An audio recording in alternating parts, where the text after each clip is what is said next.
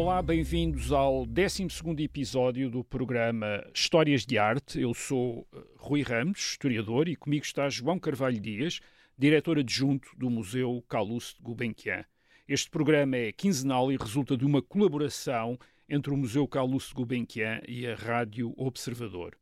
O objetivo é conversarmos sobre a arte que está representada na coleção do Museu Gulbenkian, sobre as épocas históricas em que essa arte foi produzida, sobre o modo como foi conservada e ainda sobre o impacto que teve e continua a ter no nosso tempo. Nós estamos muito habituados a associar a arte, e sobretudo a arte valiosa, a, a coisas ou objetos ou composições que admiramos de longe, sem tocar, como se diz nos museus e nas exposições. Esta sacralização da arte tem sido importante para a sua conservação, mas por vezes faz-nos esquecer que muitas das obras de arte para que olhamos de longe nos museus, através dos, atrás de cordões uhum. ou de vitrinas, começaram por ser artefactos. Pessoas, famílias, estiveram em casa, pendurados na parede, ou até que usaram em grandes ocasiões, mas também por vezes no seu dia a dia. Não é?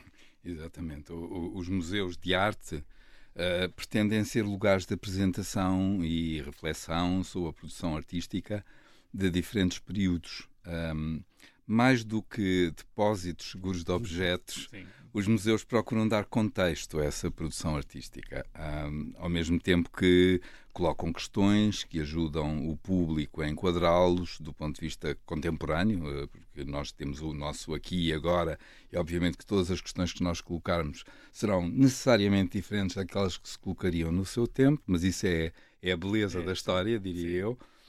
Um, e, e, tal como, como refere, muitos destes objetos foram utilizados para diferentes fins, uh, sejam eles religiosos ou profanos, em contexto público, privado. Uh, as histórias, uh, as muitas histórias que os objetos contam, são constituídas por muitas camadas e que vão da ideia, da ideia do objeto pois. à escolha dos materiais e a sua produção, do fim a que se destinam, são ou não encomendados. Aliás, a questão da encomenda é extremamente importante, claro. porque a autonomia artística nem sempre foi aquilo que nós hoje uh, temos como, como ideia.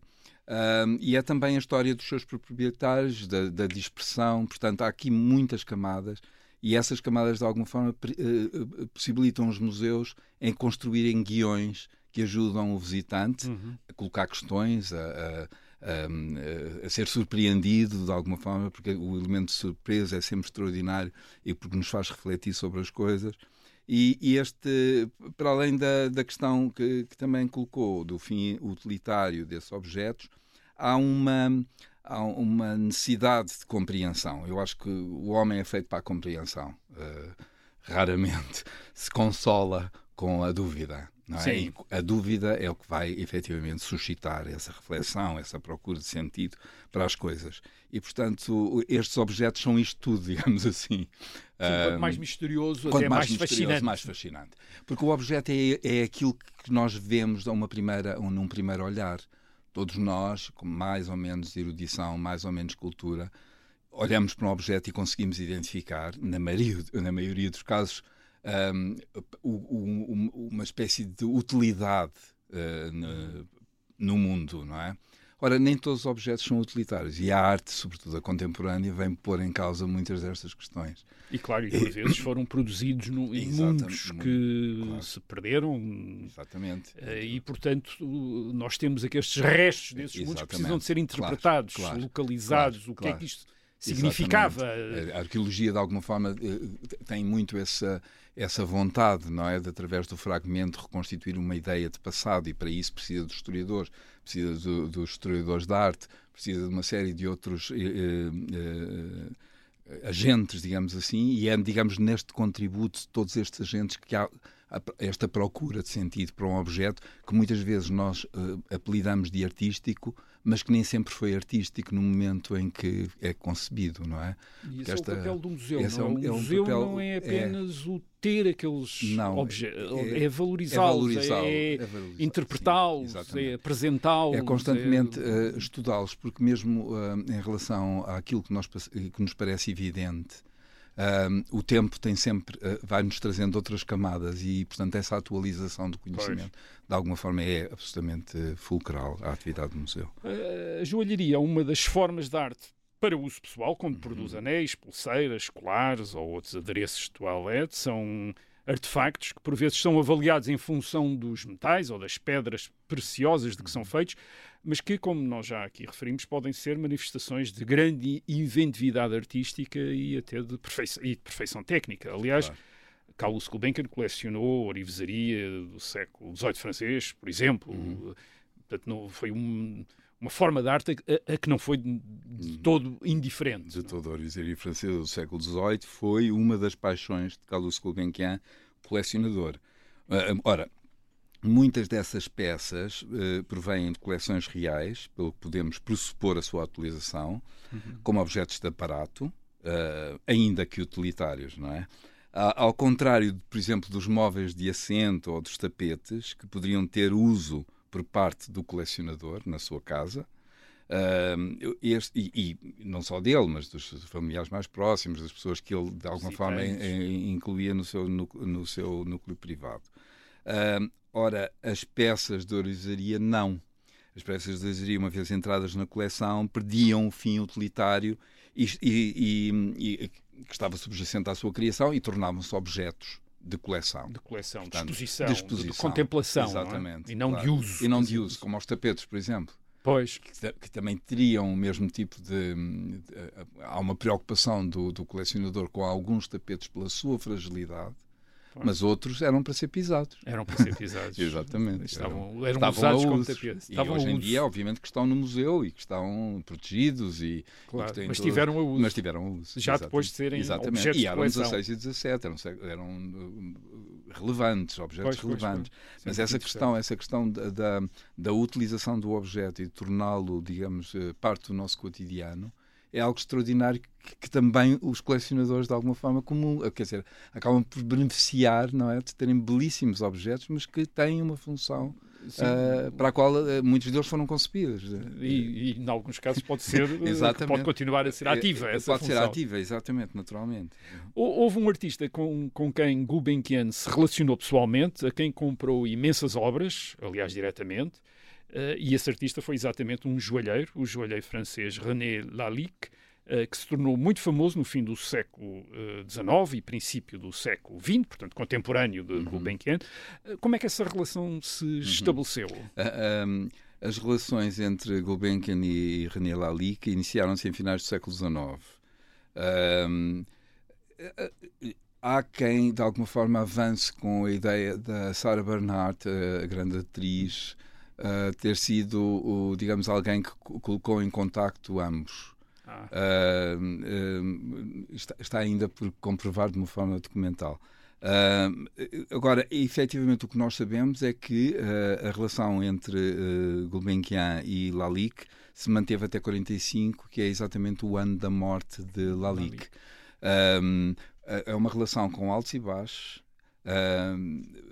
com imenso respeito mútuo, mas são dois caráteres muito, uh, muito peculiares e, portanto, nem sempre o Gulbenkian gostaria de que, que, por exemplo, que Lali tivesse tido mais protagonismo na, na, sua casa, na remodelação da sua casa de Paris. Era uma altura em que Lali estava muito ocupado e isso, de alguma forma, criou aqui algum mal-estar ah. para o colecionador, porque criou a, a 100% no projeto e, e, acabou por não, não conseguir que isso acontecesse.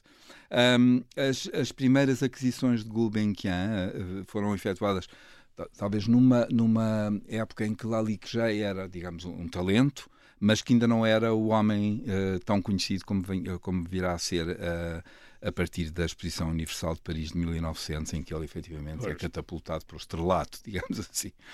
Um, o, o, nome de uh, René Lalique passa a ser um, uma pedra basilar, digamos, da joalheria francesa deste período. Nós, quando falamos aqui da pintura impressionista, tratamos da relação de uhum. Gulbenkian com a arte do seu tempo, e, e René Lalique precisamente introduz uhum. também a arte contemporânea na coleção Gulbenkian, uhum. sobretudo o que chamamos arte nova ou arte déco, não é? Uhum. Quer dizer, portanto, Sim, sem dúvida. Aliás, uh, o, o Lalique desenvolve a sua arte segundo as premissas uh, estéticas e culturais que se enquadram primeiro no designado uh, período da arte nova, uh, que, que, utiliza múltiplas referências da antiguidade, uh, os seus mitos, mas também a Idade Média. E também a estética do simbolismo literário, que é muito muitas vezes não, não parece estar tão evidente, mas olhando para os objetos e, e fazendo-lhes questões, colocando-lhes questões, eles, eles acabam por nos dizer uh, que, uh, as questões, por exemplo, do oxímoro, que é essa contradição em termos, não é? Uh, por exemplo, o, o, quando Baudelaire fala nas flores do mal, nós uhum. geralmente associamos a flor a algo que é positivo, não é? Uhum. Raramente ela Sim. é maléfola. Agora, as joias da coleção utilizam orquídeas, papoilas, Uh, portanto, essas tais uh, uh, flores que estão associadas a um certo simbolismo. Um, o, o, próprio conceito de metamorfose na joia, por exemplo, Mulher Libélula, que é uma, uma joia icónica da coleção Gulbenkian, talvez a joia mais conhecida de Lalique, ponto. Uh, uh, utilização de serpentes, de escaravelhos, que não são animais muito simpáticos, mas, pois, mas que estão pois. como joias, não é? Uh, os ratos, os lagartos, os insetos, em peças únicas de vidro, portanto, feitas com a técnica da cera perdida, só existe aquele objeto. Um, e, portanto, tudo isto, de alguma forma, é muito característico deste artista. Agora, após a exposição de 1925, também em Paris, a tal Exposição Internacional das Artes Decorativas e Industriais Modernas, uma, uma uh, exposição que se devia ter realizado muito mais cedo, uh, mas uh, a guerra, o, portanto, aquele pós, foi, foi empurrando esta, esta exposição. verá novamente Lalique ter um momento de grande apogeu Aliás, é um momento que, em que ele se vai, a partir do qual ele se vai dedicar exclusivamente ao vidro e deixa de fazer joias. Ele, ele, eh, constrói uma fábrica na Alsácia, em Vingens-sur-Moder, dedicada única e exclusivamente a esta esta indústria, que é uma indústria eh, de, eh, reprodutível, não é? Pois. Em que o objeto já quer dizer, Sim, citando outro, é, é, em... perde, perde, um pouco aquela aura de, de, do, do, do objeto única, única da peça única, exatamente. Lalique ficou célebre também, aliás já falámos aqui uhum. precisamente disso, por romper com o uso exclusivo de metais e pedras preciosas e incluir nas suas joias materiais semi-preciosos, orgânicos, industriais, uh, como o esmalte uh, e o vidro. Um, e o objetivo aqui já é nitidamente artístico, não é? Uhum. Escultórico e não Sim. o de produzir simplesmente joias cujo valor estivesse hum. nos materiais Exato. utilizados. Não é? Exatamente, ele aqui está à procura do efeito. Pois. Uh, e, e, para isso ele recorria a diferentes tipos de materiais, uh, nobres ou singelos ou menos nobres, por aí fora. Uh, mesmo que pudesse parecer inusitado. Portanto, existe uma, uma, uma coerência em Lalique na escolha dos materiais e os motivos da representação. Portanto, é, é, de alguma forma, o, o material ajusta-se à representação. Um, e, portanto, ele vai procurar materiais que melhor uh, plasmem a ideia uh, que ele tem para o, o objeto. E isso é, é bastante interessante. Um, e ele, ele, uh, eu diria que ele não é apenas um, um joalheiro, um, e o apenas aqui não tem uma conotação claro. negativa, pelo contrário, ele é um verdadeiro artista e, e, materializa através das joias um pensamento artístico que por vezes é bastante complexo.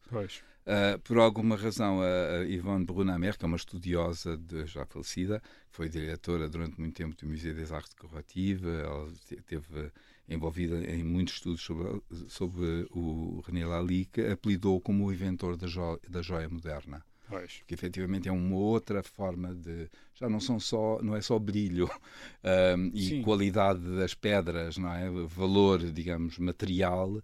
Obviamente que uh, não estou a menosprezar o, o trabalho do joalheiro tradicional, eh, que são extraordinários, claro. mas aqui é utilizar, digamos, todos estes materiais para produzir objetos únicos e singulares, mas que ao mesmo tempo têm qualquer coisa a ver com a, com a grande tradição da história da arte. Pois.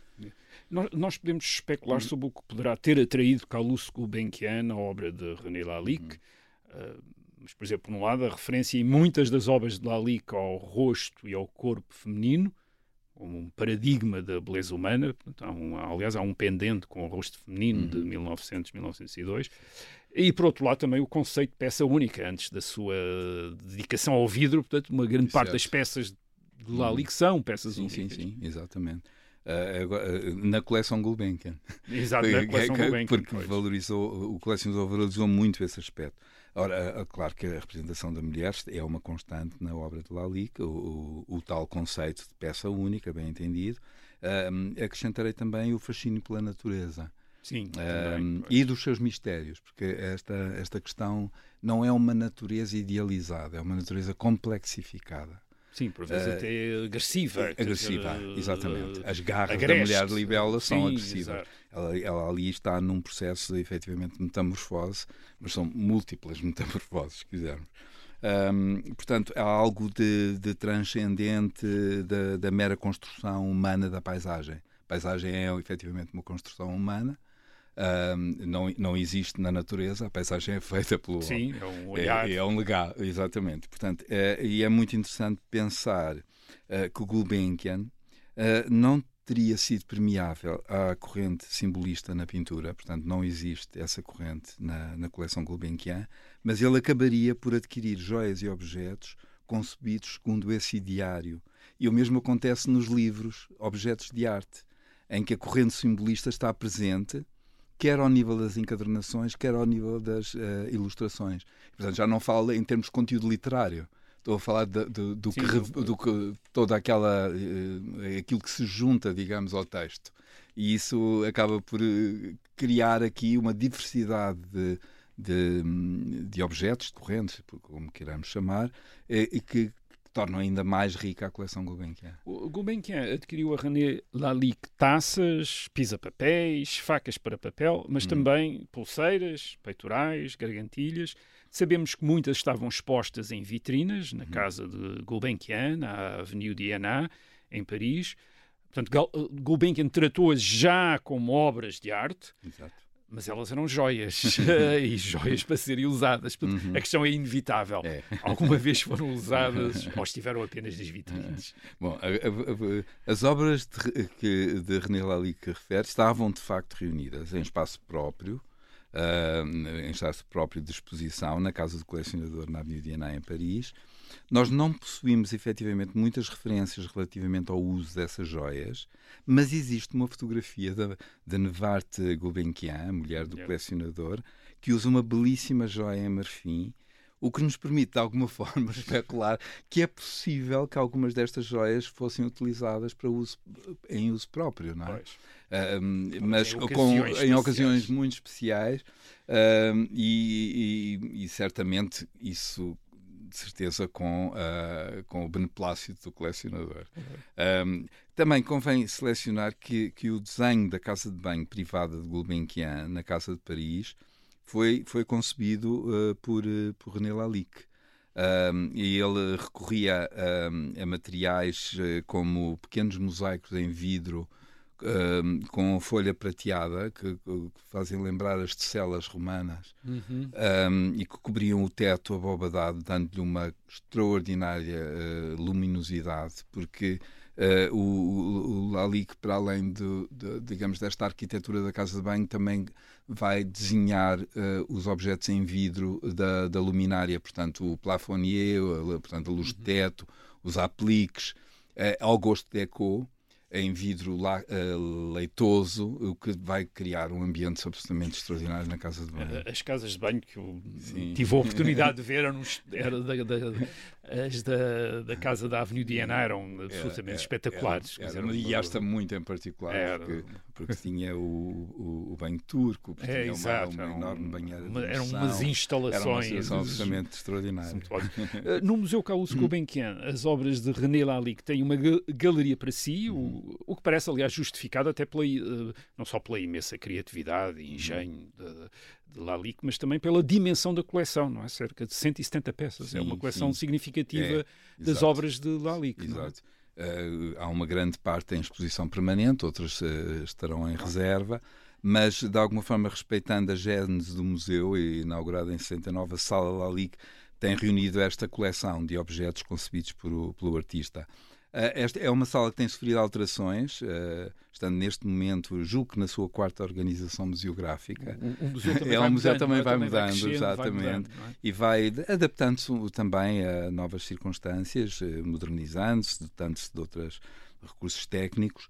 Um, e, e, é efetivamente um, um testemunho desta relação uh, e de, da oportunidade que Gulbenkian teve em comprar estes extraordinários uh, objetos e em reserva possuímos ainda um conjunto muito interessante de desenhos e projetos de René Lalique, nomeadamente para a porta da Avenida de Aná, uhum. que não, acabou por não ser executado pelo René Lalique, mas objetos que estão muito, que de alguma forma ilustram esta extraordinária relação entre estes dois homens.